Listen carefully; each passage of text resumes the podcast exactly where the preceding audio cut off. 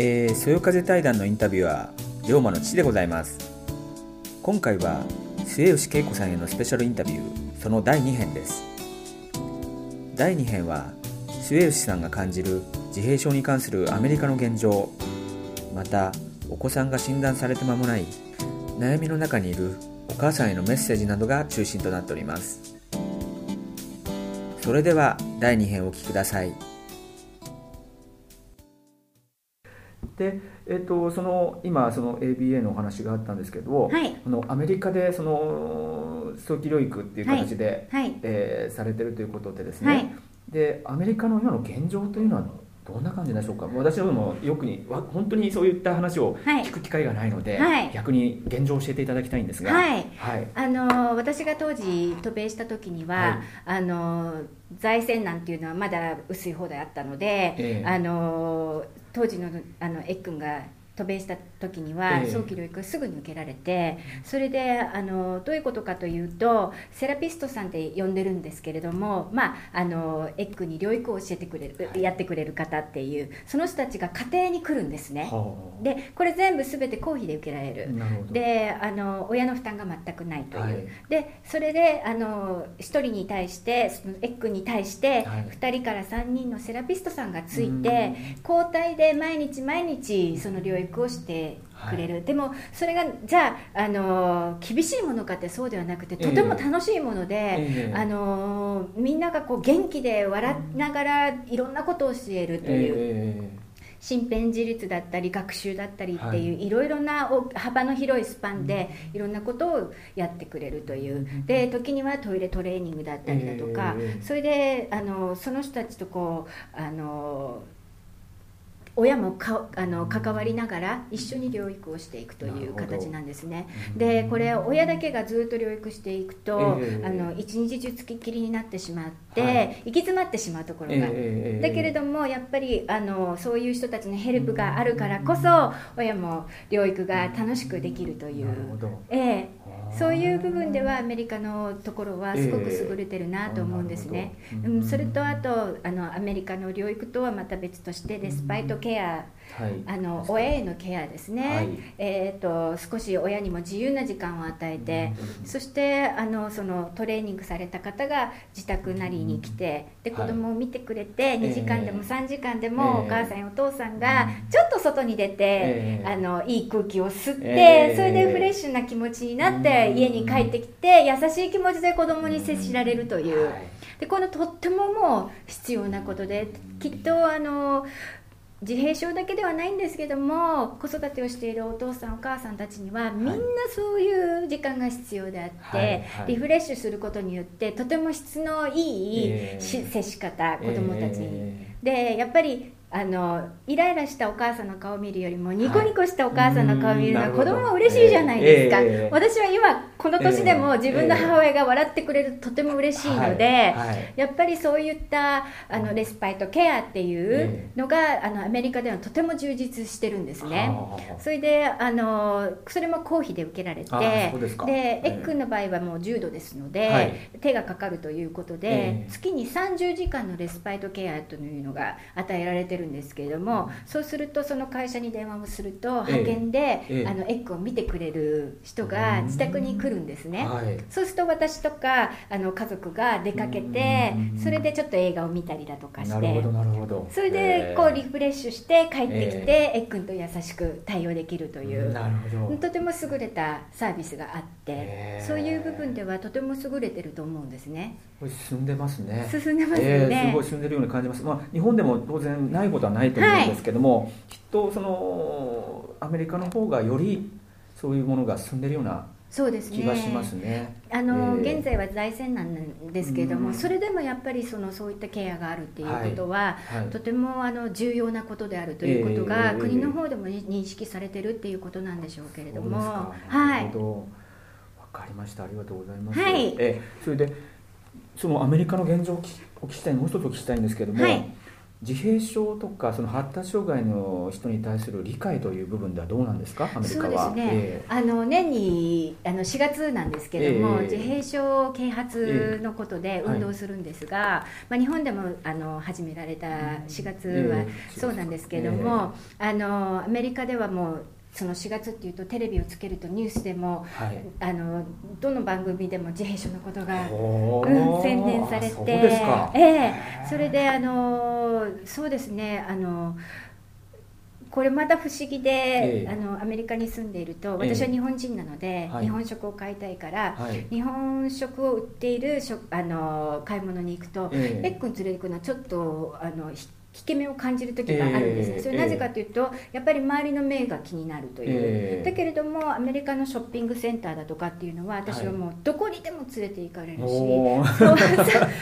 い、騒いでもひっくり返っても全然平気なんですね、はい、だからそのなんでしょうね、えー、ちょっと意識的に違うんでしょうけれども、そういう部分でもあの優しい目があったりだとかであの私は意外とあのうちの子供は自閉症なので、えー、ちょっと待つことができませんので、はい、って言ってそれでお願いして先に優先させてもらうこともできるんでそうするととても温かく、はい、えあの皆さんに説明していただいて、優先させていただいたりだとかそういう部分でも、えー、あのとても過ごしやすい素晴らしいですね えー、そうすると自閉症という、まあ、あのオーティズムというものが、はいはいアメリカでは比較的一般の方にもこう知られてるということですか？はい、あそうですか。はい。それは日本に来て感じますか？その違いが。そうですね。感じますね。そうですか。はい。実際に日本に来てあここは違うなっていうのところあれば教えていただきたいんですけれども。そうですね、えー、やはりあのまあ意識的なものなのかもしれないですけれども、えー、例えばあの電車に乗るのにちょっと、はい、あの騒いでしまったら周りに迷惑かかるとか、はい、であのそれはやはりあの向こう相手側が自閉症という理解が少ないと。えーあのただ単にひっくり返って泣き叫んで静かにしろって言われる、はい、だけれどもアメリカだとこうちょっとニコッと笑って見守ってくれるような、えー、でトレーニング中なんですって言うと、ちょっと分かってくれる感じとか、はい、そういうところがやっぱしあの違いがあったりだとか。そうですか。そうですね、え。ー、でもその本当ちょっとしたね周りの理解があるだけで外に出るのがすごいこう楽になる。そうですね。もう自閉症のお子さんを持つ親というのはどうしても最初に周りの目というのがねあの特にお母さんはそれが気になって、はい、もう一回ちょっと嫌な思いをするとどうしても外に出られなくなるというのがあると思うんですが、ね、やっぱり日本もねまあそれに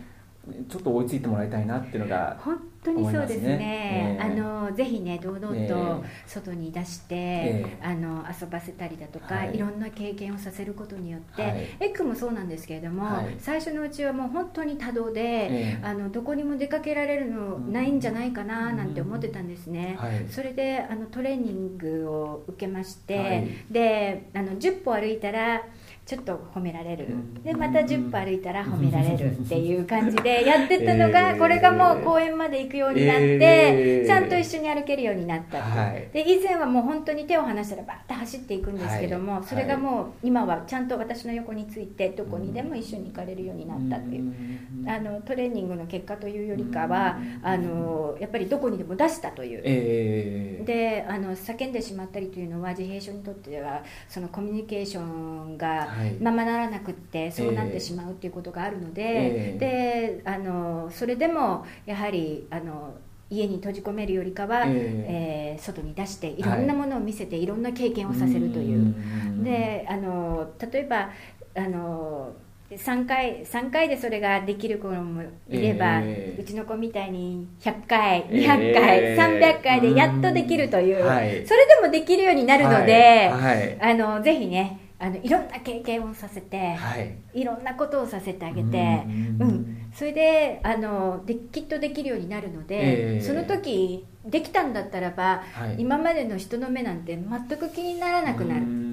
でそこの、まあ、親の勝負なんですけども。うん、でもやっぱりできないよりかはできていった方がいいじゃないですか。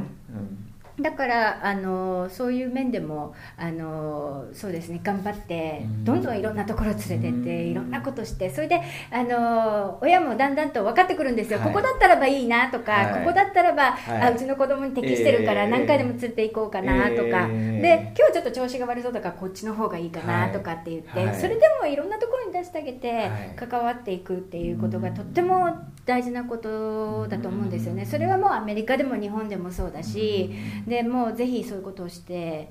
いってもらいたいなと思うんですよ。それで偏見の目があったりだとか辛いことがあった時は、ぜひもう友達だとか、同じ悩みを持つ人たちとサポートをし合いながらやっていくのがもう理想であるので,、で必ず救いの手っていうのはどこにでもあるはずですから、ぜひそういうのを利用して、うん、やってい。かれたら子供もどんどん良くなるだろうし、うん、良くなったら親も嬉しいし。そうですね。そうですよね、えー、なんかすごい今あの瀬吉さんのお話をお聞きするとすごい希望の光とかですね本当に感じる方っていっぱいいると思いますので特にあのやはり自閉症と診断された間もない。お母さんたち、はい、すごい悩まれてると思うんですよ、はい、でやっぱり外に出るのもすごい怖い、はい、で自分も追い込まれていく、周りのサポートもない。っていうところでね、すごいあの殻にこう持ってしまうような部分があると思うので、はい、もうやっぱりそういった場合にですね。今あのお話あったように、はい、周りにサポートをね、はい、求めてもらいたいですね。SOS をこう発してもらいたいですね、ご家族のなかなか理解がなかった場合はそれだったらまあ友達であり、周りにもサポートする人もあの必ずどこかしらありますので。自分の方から SOS を走ってもらいたいですよね、そうですね、えー、あの私も、えー、あの最初のうちは迷ったりだとか、えー、もうあの行き詰まったりだとか、たくさんそういうことがあったんですけれども、でもあの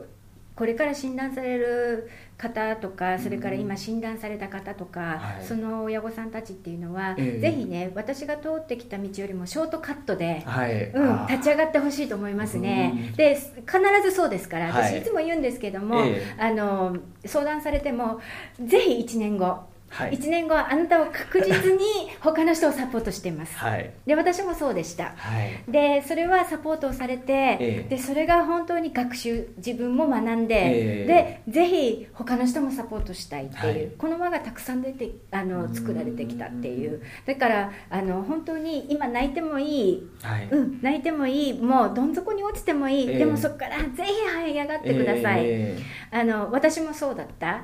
うん、だけれどもそんなに長い間泣かなくていい、うん、あのもう重度でも最重度でも、はいえ。ー、もう頑張れば絶対に良くなっていく、はい、うん、それがまあ自閉症がなくなるとかそうではなくって、えー、だけれどもあのエッグみたいに重度の子で最初のうち言葉も全くない、はい、理解力も全くない、何もできない状態、だけど今自分で歯が磨ける。お風呂が自分で入れる、えー、着替えができる、洗濯物が畳める、うん、布団が畳める、こうことがたくさんできるようになっていく。でこれ親の喜びでもあるので、えー、ぜひぜひねあの一度は泣いても、はい、そこから絶対に希望の光があるので、はい、えー、これを私がもう実際に経験して通ってきた道なんで、えー、でもあの何年も何年も泣かなくていい、はい、うん。一回泣いて、えー、そこからもう立ち上がってほしい、うん、光たくさんあるし、それからあの喜びがもっとたくさん増えるので、うん、悲しいことだけではない、